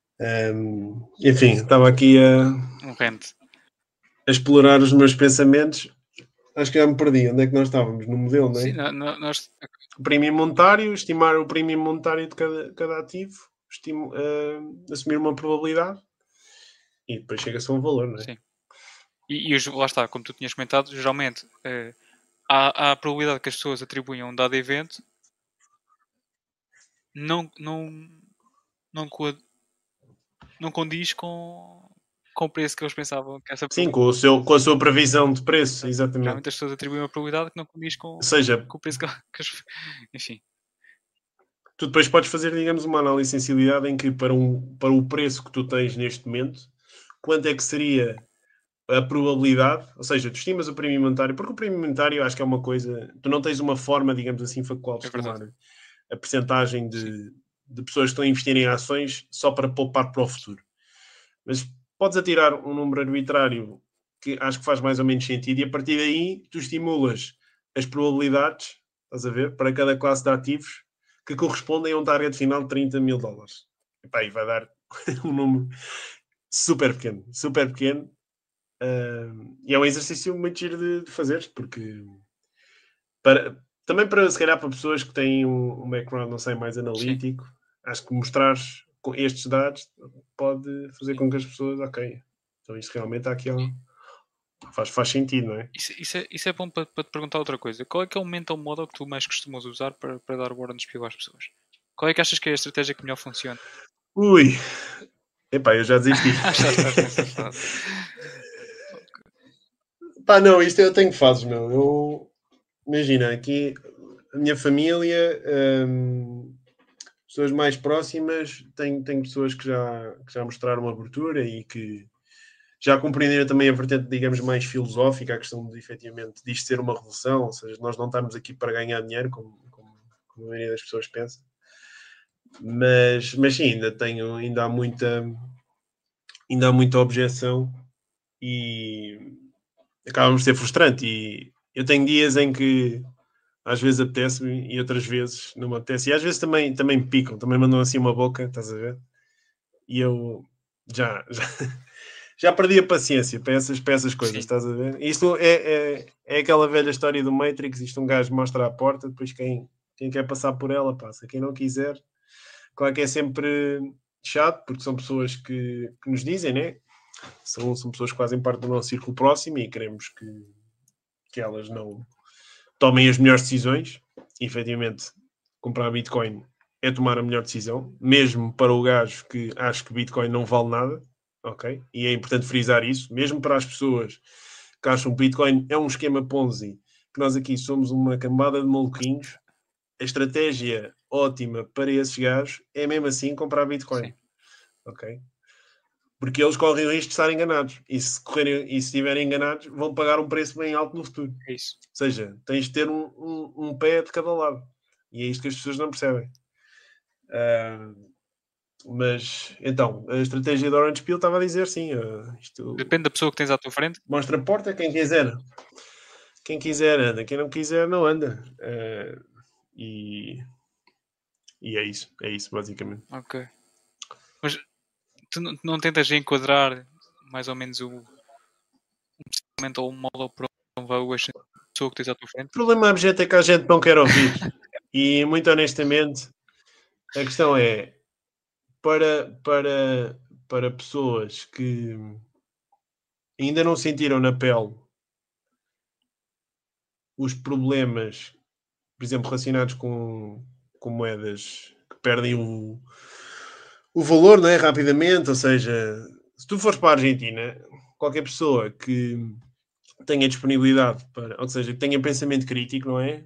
Consegue facilmente perceber a proposta do Bitcoin. Agora, para um português, se calhar um empresário que nunca teve, o banco nunca lhe bloqueou uma transação, as coisas funcionam bem, se calhar nunca teve nenhuma chatice, é muito complicado. É muito complicado as pessoas, as pessoas perceberem, perceberem a proposta de, de valor.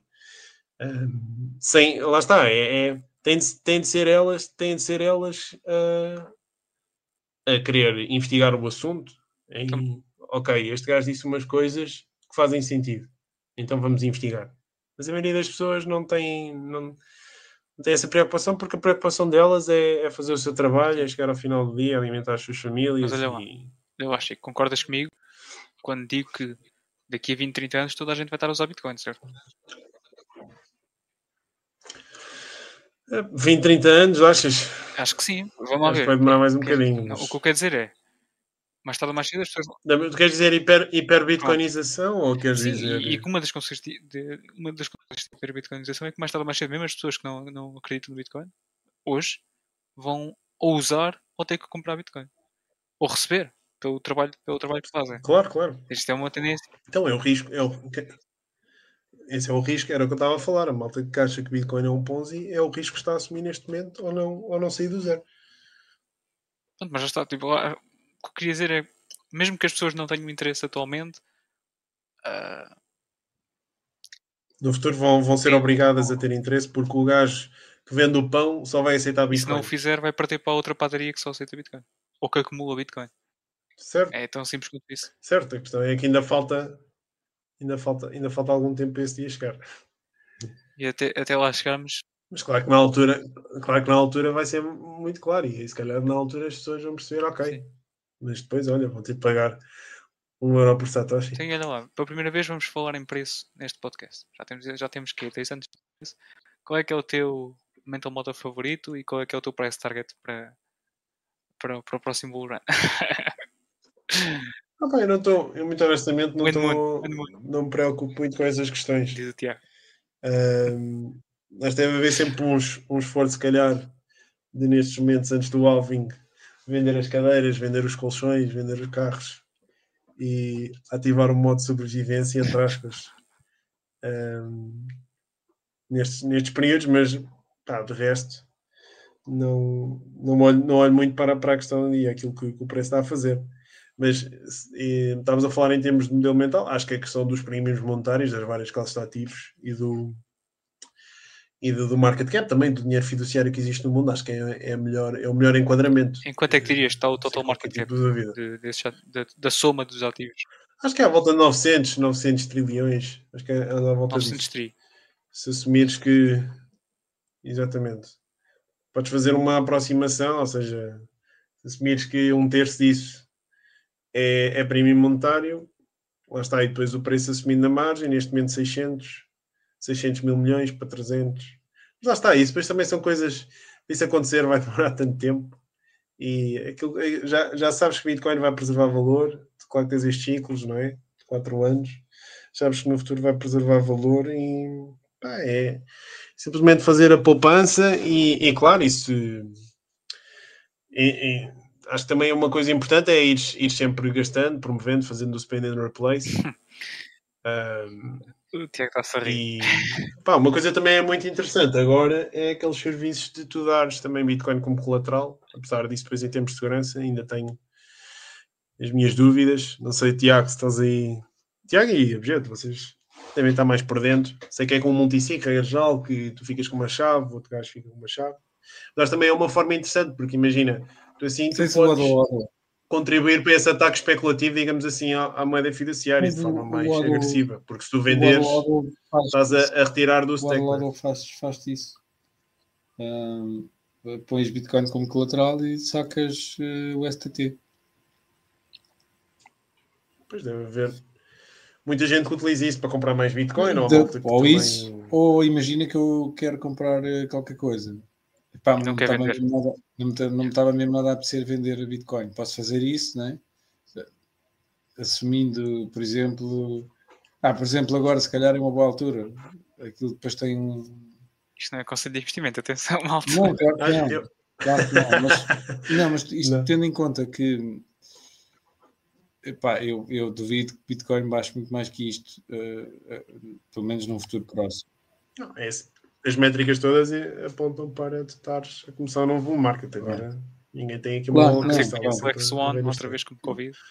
Se- Pronto, mas o que tu podes fazer é eh, metes, o- metes o, o teu, dás o colateral, sacas o teu STT, depois tens que trocar para, para, para Fiat. Infelizmente o STT ainda não é muito, muito usado.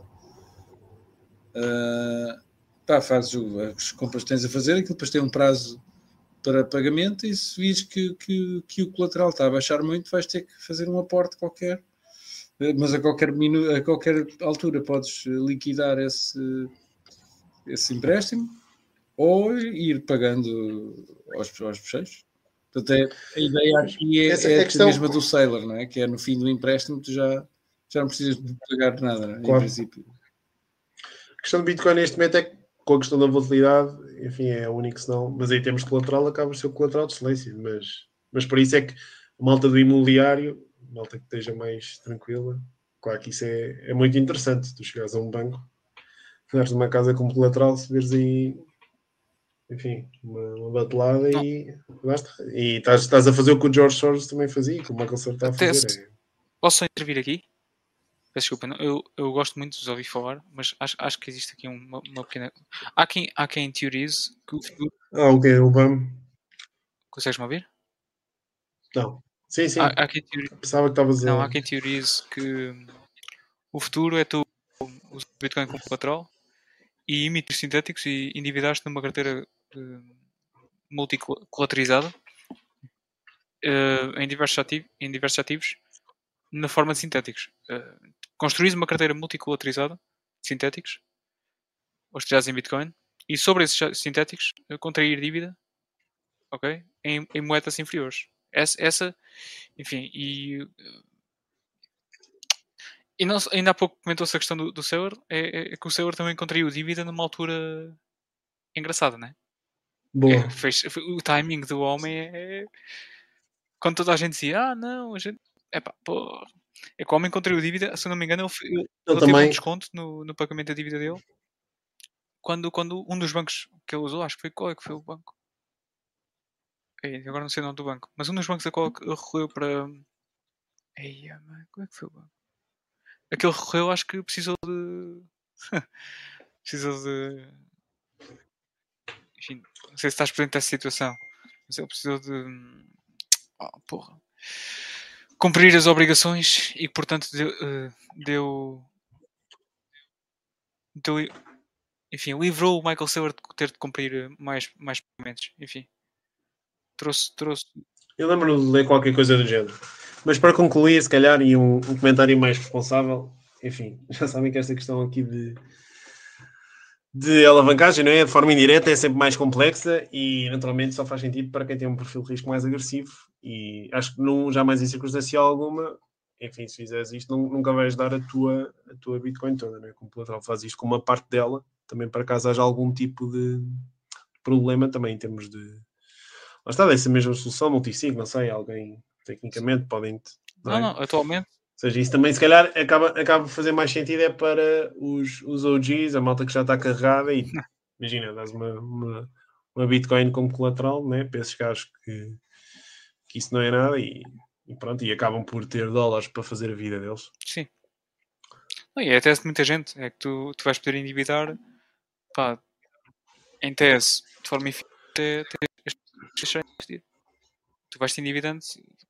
Certo? E é, e é, é uma forma de tu, tu estares a, a acelerar o processo. É o ataque especulativo. Basicamente, quando pedes emprestado, é o ataque especulativo. É estás a acelerar o, a hi- a hiperbitcoinização quando o Exato. fazes. Claro que estás a assumir um nível de risco maior. Tiago. Mas, mas sim, isso depois cabe a cada um. A gente vamos, vamos, vamos concluir o, o- a conversa por aqui. Acho que foi uma excelente conversa, mas eu só queria dar aqui um, um pica ao Tiago, que é, acho que o ataque especulativo é melhor do que o spend and replace. Sei que tu ainda há bocado riste quando, quando o Chico mencionou aquilo, eu percebi. Mas, enfim. Chico, Mas não és adepto do Spend and Replace? Objeto. a não ser é que haja um incentivo claro, Ele é sovina, estás a ver? É, é um sapatão, anda para aqui, anda para aqui a pregoar ao. ao- não, imagina, se- Depois, depois eu quero dar Orange Pill ao meu tio, preciso levar a algum sítio para, para, para lhe pagar o jantar em Bitcoin, não, senão o gajo acha apenas que nós somos os malquinhos aqui atrás dos computadores e que não fazemos nada da vida. que também não é, o não é mentira, mas tá bom. Chico, any last words? Onde é que, onde é que as pessoas te podem encontrar? Chegando conversa, by the way. Então, eh, como estava a dizer, por acaso estava a olhar agora para os comentários, estavam aqui a perguntar. O podcast está disponível no Fountain também, o Markets à Portuguesa. E perguntaram aqui também se caí em shitcoins. Tive a minha fase de shitcoinheiro, sim. Como é que ela Eh, acabou? acontece Como é que acabou a fase de shit- shitcoin? ficou a zero. Epá, eu só tive, eu só tive Ethereum, só tive Ethereum e enfim, quando, quando percebi o, o meu, o meu grande, digamos, dilema, conflito foi mesmo quando percebi mais a, a questão, ou seja, um, a questão imaculada, não é? Como Bitcoin Não, surgiu. confessa lá, que ainda tens aquilo preso enfim. no Metamask que não consegues tirar, não tens dinheiro para as FIIs. não tenho, não tenho. Não tens dinheiro para as FIIs e agora não Não conseguia, não conseguia dormir descansado se o fizesse, posso, posso, posso dizer sem qualquer tipo de problema. Mas, mas sim, tive, tive e, e vendi porque lá está, em termos, em termos éticos, aquilo que tu estás a contribuir é para um- é uma empresa. É, estás a alimentar ali 3, 4 gajos, criar uma coisa e Foundation e tudo. as regras não são justas, tão simples como isso, e não quero, não quero contribuir para um, para um sistema injusto, para isso já, já temos o, o que nós temos nos, nos dias de hoje, não é? Sim. E isso foi quando? Quando é, quando é, quando é que foi? Epá, foi na altura, ou seja, 2020? o gajo abriu a cena de Bitcoin 2021, talvez, Ok. e, e depois já não sei quando é que deu o, o clique. Depois a questão também de proof of stake, não é? Sim. Gajo também já nem vou falar das questões das alterações de política monetária, Sim, ou seja, quando um gajo começou a a entrar em detalhe, eu lembro-me também, eu li, eu li um livro de aquele livro da Blockchain Revolution. Não sei se vocês conhecem aquele livro amarelo, se já Hum. ouviram falar. Epá, eu li aquela merda e cheguei ao final e foi mesmo. Epá, mas eu- qual é que é a cena que, que, que a que tu precisas de. Ou seja, qual é que é o Que problema? a blockchain resolve. Exatamente. Qual é, o pro- qual é que é o problema que a blockchain ajuda a resolver sem ser a questão do, do dinheiro? Epá, claro que tu tens a questão dos NFTs e da tokenização e dessa, pá, essas coisas todas. E claro que tu podes pôr o registro de propriedade de uma casa numa blockchain, enfim, vamos supor que agora utilizam os ordinals na blockchain da, da Bitcoin. Ok, sem problema. Mas aquilo que esta malta, que os shitcoiners ainda não perceberam, é que tu se tens efetivamente o registro de uma casa numa blockchain, não é? Vamos pôr um gajo em África, um gajo na, na Etiópia. O gajo tem uma casa. O gajo mete o registro na blockchain como é dono da casa. Se, vai, se, se no dia a seguir aparecer lá um ditador com uma arma e se, e se, se varrer o gajo da casa dele, não é por ele ter o NFT na blockchain imaculada que ninguém pode mexer que ele vai ficar com a casa. Ou seja, é, é essa, é essa ah, o- Sim, a mas- questão que, que essa mas malta parece não perceber. Eu não, digo, eu não digo que a questão dos NFTs e da organização não possa Pressupõe- efetivamente, trazer valor. direito, Agora, não é? comparar isso, comparar isso à- à- ao problema que Bitcoin está a resolver é, epá, é ridículo. É tipo estares a comparar, sei lá, é tipo estares a. Lá está, não tem comparação. É, é, é ridículo essa, essa, essa questão. eu acho que há, há, há- seja, tu quando- é, é que tu, tu para, mesmo com a tokenização e, e meteres lá está a tokenização do imobiliário, tu continuas a precisar de um Estado de Direito para exercer esse Sim, mesmo sim, teu direito sobre a casa. Um O que, o que- o que não acontece naturalmente, o que não acontece naturalmente com Bitcoin. Bitcoin funciona sem Estado, não precisas de Estado para Bitcoin funcionar. E é isto que esta malta, enfim, não, não consegue perceber. Ah, mas pronto, tive, tive esse momento de eureka que eu lembro de acabar o livro e estar tipo, Então, eu estive aqui a ler esta coisa, pensava que isto ia mudar o mundo e afinal. Eu aqui investir no, no, no, Ok, ok. Se calhar vai haver uma malta aqui dos registros do- dos notariados e dessas coisas todas. Pronto, vai, vai desaparecer a papelada toda. Então, mas venderam-me isto e ia, ia revolucionar o mundo. É, revolucionar o mundo é, é, é livrarmos de papelada. Não, eu acho que há outro aspecto relevante a, a- a mencionar quando se faz. Enfim, o, o- termo blockchain ou a tecnologia em si, se formos aqui olhar para o lado da tecnologia, pode de forma rápida desequilibrar os incentivos de forma a, eh, a rede tender para, para uma na- natural centralização, coisa que não aconteceu no Bitcoin desde o início, dado o seu desenho. Agora, o que acontece na grande maioria das outras, aspas, blockchains e criptomoedas, enfim, isto, isto é um grande aspas dizer neste podcast, é que, apesar das pessoas usarem a tecnologia blockchain, manipulam de tal forma certas regras, certas, certas variáveis na, na sua equação, que leva a que essas mesmas criptomoedas ou blockchains tendam para, para a sua centralização. E se é para, se é para acabar centralizado, não precisavas da blockchain em primeiro lugar. Ponto. Isso é o, o argumento principal. O segundo é que havendo, não, não existe necessidade. Mas está, se, se, se, se a proposta de valor da tua abraços blockchain é a sua utilidade, meu amigo, a tua utilidade pode ser muito rapidamente transportada para, uma, para a blockchain do Bitcoin. Ou, ou para é o Exatamente. blockchain do Bitcoin. É o ponto que eu estava a fazer. Pronto. Toda a gente, toda a gente vai querer fazer settlement final da rede. Exatamente. Não existe uma protegida. segunda blockchain. E, e, que as, e que as regras não, não, tem- não se alteram e agora, se calhar, metendo a bucha para um, para, um, para um próximo episódio, essa é a proposta de valor da- das, das drive chains, que agora tem Das drive chains, sim. É uma boa. E, e isso é essencial também para, para a questão da, da segurança em médio e longo prazo, não é? À medida que o subsídio vai, vai caindo, acho que também é, é essencial tu teres essas, essas mesmas, ah, ou seja, o espaço, o, o espaço do bloco, não é? Ahm, ser altamente procurado para fazer settlement não só de, da questão do dinheiro em si, da Bitcoin em si, como depois também Sim. dessas, dessas questões todas. E acho que esse, a- a- a piada dos ordinals também foi que eu, daquilo que acompanhei no Twitter no último ano, pá, regra geral, malta de, de Ethereum ac- acabam por criticar muito Bitcoin pela questão do, do plano de segurança, não é? E, mas teve piada que foi com os próprios NFTs, não é?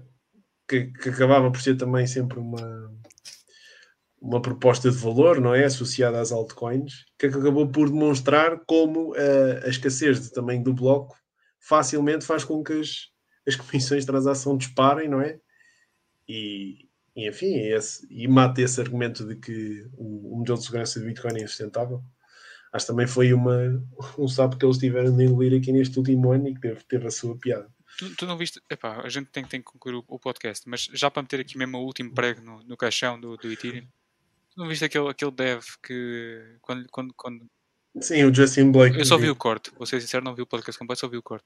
Mas quando, quando perguntado se, se, ele, se ele próprio estava a fazer stake de- das moedas dele, ele disse que não, porque isso era assumir um, um risco que. que não, Um risco, Não, Sim. meu Deus. Eu acho, eu acho que pior foi mesmo quando o Vitalik disse que mudar para Proof of Stake era como se. Ele disse qualquer coisa do género que Ethereum passava a ter as próprias leis da gravidade, ou seja, saía do mundo real e passava para um mundo virtual. Saía de uma coisa que era baseada na realidade, não é?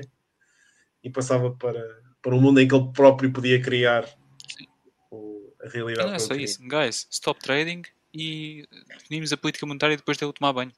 Epá, ridículo. Assim, se, se- se- se a política monetária de uma, de uma moeda, enfim, está nas mãos de um gajo que tem, tem e, e temos que esperar que esse gajo acabe de tomar banho para decidir para onde é que a moeda vai, epá, eu, enfim, já me chega o euro e o dólar, não, não quero uma dessas, faz favor. Mas pronto, enfim. Isso, Era interessante organizarem Isso- um isso é- debate isso é entre um Maxi não, não, e eu um. não tenho paciência para isso. Só se for o Tiago. Eu, Não? porra, Não, não. porra. não me metas isso, não me metas nisso. Não, mas Não, olha, é, o- vai ser, vai ser, vai ser o, o, o objeto e sabes- o fevereiro. Meu Deus, o que é que tu estás a. tu- tu- Já estás a. Sabes que é- sei- eu compreendo que possa ser um sacrifício, mas é importante para a malta que está a iniciar a sua cruzada e depois acaba-se por perder no caminho. Mas eu também sou da opinião que, que é preciso um gajo sentir na pele, ou seja, as pessoas também, acho que os, os, os, art, os odlas hardcores, não é? Dos dias de hoje, também é malta que pagou bem o preço, ou seja, no passado. E, e foi essa mesma dor que também lhes fez reconhecer a verdadeira proposta de valor de Bitcoin, não é? E se calhar, se não tivessem passado por esse, por esse mesmo percurso, não conseguiam perceber de forma tão clara a proposta de valor. Eu vou ser honesto e vou, vou muita sinceridade naquilo que vou dizer. Eu paguei pela cobardia de não ter dado all-in mais cedo. É que foi literalmente isso. Eu tinha, tinha, tinha dinheiro de lado em poupanças, tinha, tinha, tinha ouro, enfim, tinha paper gold.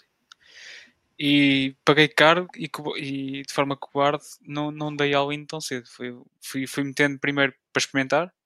Enfim, se calhar agora, enfim. Ah, eu, acho, eu acho que essa história é comum não, toda a gente. Lá está, eu, mesmo, mesmo os gajos que andavam a minerar na altura, no início de 2011, 2012, depois também pá, nem queriam saber daquilo para nada e tiraram os hard drives para o lixo. E, Sim, pronto. Ou seja, na altura tu nem tinhas preço, né? Era só. Não, mas eu, esse início. Eu, eu, sempre fui muito prudente e pá, daí, daí ter, ter tido a posição que tive desde o início.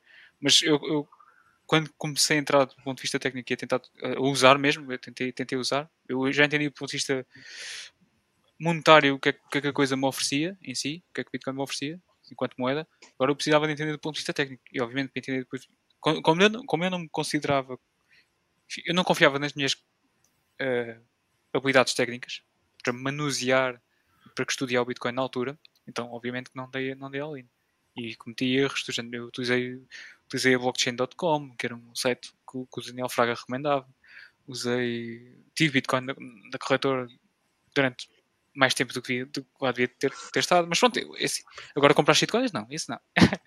isso posso, posso, posso melhor que não, não cometi esse erro. Agora, está, aqueles erros de falta de confiança em mim mesmo. De, enfim, eu cheguei a um ponto em que tinha uma dada quantidade é. de bitcoins na corretora e estava ali a pensar, mas espera aí, eu eu quero custodiar esta porra, mas pá, mais tarde mais cedo vou ter que vou ter que tirar isto aqui. E, bem, foi, foi assim. Vais ter de assumir, Sim, vais ter de ser um homem, né? Responsabilidade individual. Acho que isso também é uma coisa que o Bitcoin acaba por puxar nas pessoas, né? Malta depois acaba a ficar com aquele bichinho de tentar ser o mais independente possível em termos de, de alimentação, em termos de segurança, em termos de. de Só tudo, quando eu né? comecei. É aquela velha máxima, velha máxima de you cannot change Bitcoin, Bitcoin, Bitcoin changes you.